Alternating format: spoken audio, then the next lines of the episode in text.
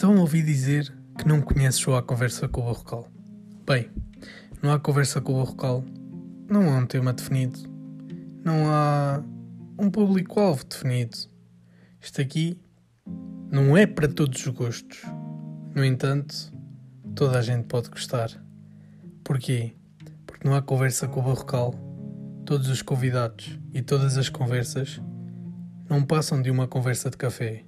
Portanto, apanha na tua jola, se fumares, apanha no teu cigarro e senta-te, mete os fones e entra na conversa connosco. Mas já sabes, partilha, mete gosto e essas tretas todas, mas acima de tudo, desfruta da conversa. Obrigado.